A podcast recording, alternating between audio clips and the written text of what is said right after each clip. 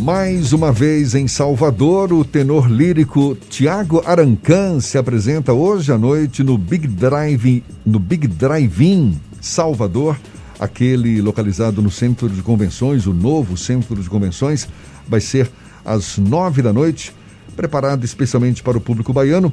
O show deve viabilizar um reencontro emocionante com o público, ainda que de uma forma diferente com o protocolo do distanciamento social. Tiago Arancan é nosso convidado mais uma vez aqui no Issa Bahia, com ele que a gente conversa agora. Seja bem-vindo. Bom dia, Tiago. Bom dia aos meus amigos do Issa Bahia, da Rádio à Tarde, Jefferson Fernando. Um prazer enorme falar com vocês, já direto aqui de Salvador e não vejo a hora de estar no palco. Bom dia a todos os amigos. Imagino. E na verdade eu falei nove, mas vai ser às nove e meia da noite o seu show, não é isso? No nove Big... e meia da noite no Big Drive-In, no Centro de Convenções. O que, que é, você está preparando para esse show aqui em Salvador, Tiago? Olha, a última vez que estive a Salvador foi numa ocasião na Concha Acústica para 5 mil pessoas.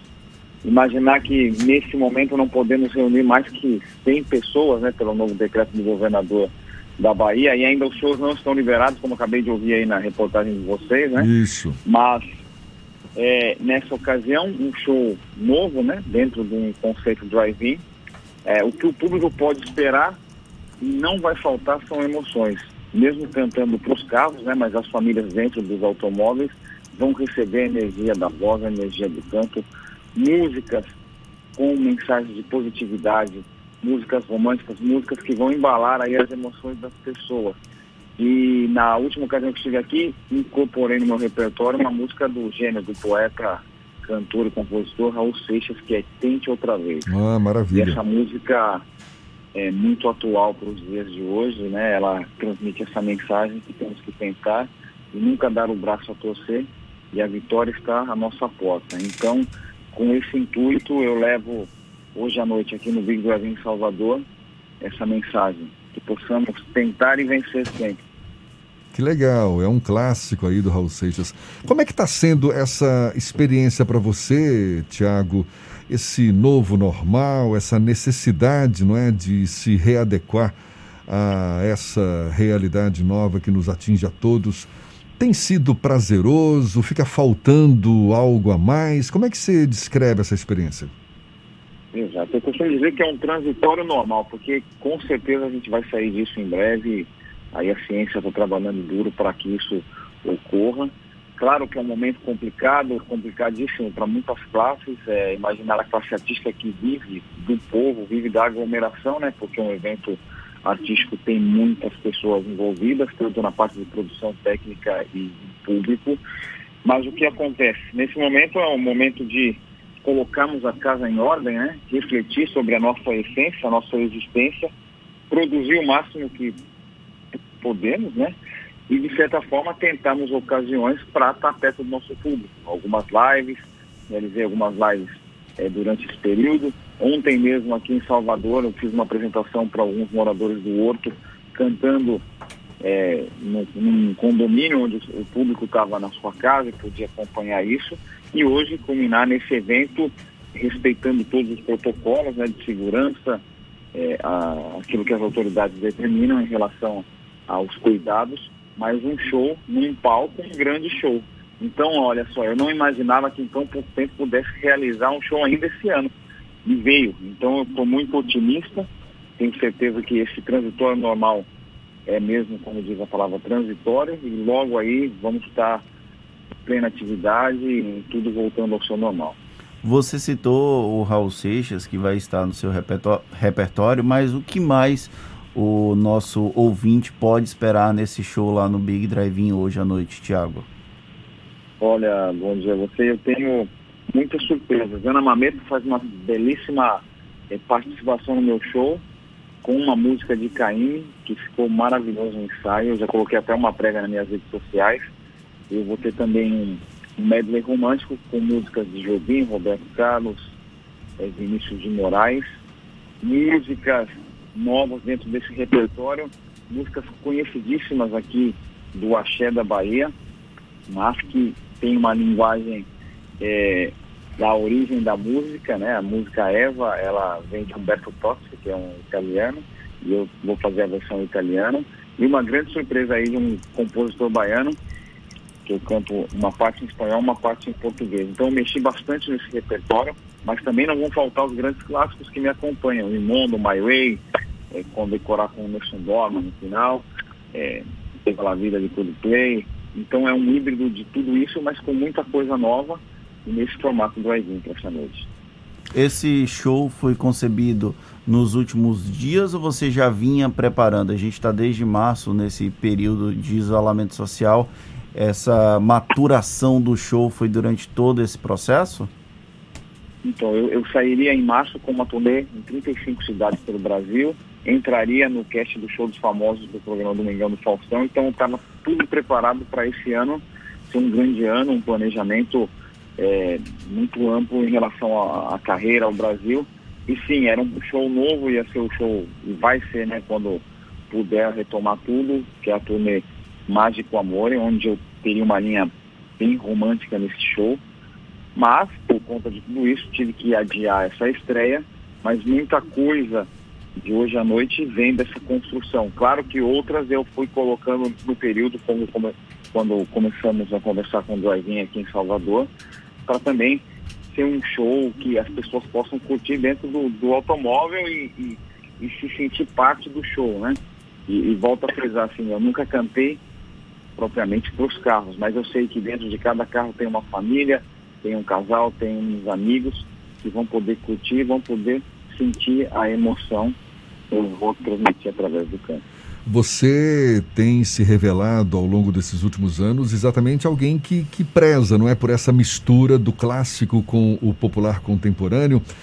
É dono de uma voz poderosíssima, considerado aí um dos maiores tenores do mundo. Já se apresentou por vários países, acho que mais de 40 países. Essa mistura do clássico com o popular, você encara como uma estratégia para popularizar mais o canto lírico aqui no Brasil, Tiago? Olha, eu sou um cara assim, eu venho da formação operística, eu cantei ópera em mais de 40 países, foram quase 15 anos de carreira internacional sem estar dedicando a carreira para o meu país, por conta da agenda, por conta de todos os compromissos profissionais, mas eu sempre respeitei todos os estilos de música. E o respeito vai além do respeito à admiração também. Eu venho de uma, de uma família que minha mãe me apresentou é, Cazuza, Lolo Santos, a minha avó apresentava um Padre Zezinho, é, músicas do, do, repertório popular. Eu cresci num coral em São Paulo onde eu cantava um trecho de, de ópera, uma Ave Maria de Gounod. Então a música sempre esteve ligada na minha vida de uma forma ampla. Eu nunca limitei uma experiência 360 graus que eu posso estar tá é, trabalhando, ouvindo e cultivando, e sempre trouxe isso para dentro de mim. Eu gosto de interpretar, eu sou um intérprete. E eu coloco a emoção da mesma forma que eu interpreto uma história, conto uma história, um personagem numa ópera, numa música de três minutos que tem uma história intrínseca. Então eu uso isso como formação artística para o meu eu. Eu gosto muito. Claro que juntar os dois universos, você cria uma estratégia de amplitude em relação ao público. E por que, se eu sou um intérprete, um fio condutor de uma emoção, não usar isso a favor da música? Então a gente trabalha, eu tenho, graças a Deus, uma excelente equipe que me assessora nisso. A gente tem o zelo e o cuidado de criar um repertório que se adeque também à minha forma de cantar, ao meu modo de interpretar, ao modo que a minha banda executa, que os meus músicos trabalham, para que possamos levar isso através da música. É, claro que fazer música é muito gostoso, então a gente faz porque a gente gosta além de tudo. É, imagino. E eu te perguntei isso porque o canto lírico, historicamente, não é, está mais associado ao, ao clássico, não é? É, e é muito, muito surpreendente quando a gente vê o lírico em canções que são mais populares. Eu estou aqui fico imaginando Tente Outra Vez do Raul Seixas com esse vozeiraço aí que você tem com esse estilo mais lírico mesmo, né? E, e você é, tem. Exatamente. Um... Ah. Eu faço uma mescla entre os dois universos também na impostação local. Em alguns momentos eu, eu uso a voz mais suave, né? Vamos falar assim em termos mais simples. Em alguns momentos eu uso a impostação vocal, um agudo sustentado, Claro que é um híbrido né, desses dois universos, não é o tempo todo aquela impedância vocal do canto lírico. É, tem as nuances, mas sim, fica um atrativo diferente porque em determinados momentos eu uso toda a potência vocal despejo numa música como Tente Outra Vez e, e cria algo inusitado, mas atrativo também. Um, um gosto e um requinte né, da interpretação. Você falou em toda potência vocal. Quais são os cuidados que você tem para manter a voz potente, disponível para você o tempo todo? Fundamental o estudo, é, a resistência né, para suportar um, um, palco quando é uma apresentação de uma ópera, de musical, que são três horas de apresentação. Muitas vezes, e todas as vezes no caso da ópera sem microfone, fundamental o, estudo, a técnica, e preservar o seu instrumento de trabalho. A voz nada mais é como para o violinista o violino, o pianista o piano, ele tem que ter o zelo, cuidado, ele não deixa o instrumento exposto na chuva, no frio, ele guarda, toma os devidos cuidados. E a voz faz parte do nosso corpo, então os cuidados principais é não exagerar em nenhum tipo de alimentação que possa causar problemas digestivos, bebidas, é, dormir bem, descansar bem, usar a voz com zelo e com cuidado e preservar. Mas o estudo é fundamental. E uma boa respiração também, não é? Totalmente. sem, sem a respiração, sem o ar, não tem a voz, não tem o canto.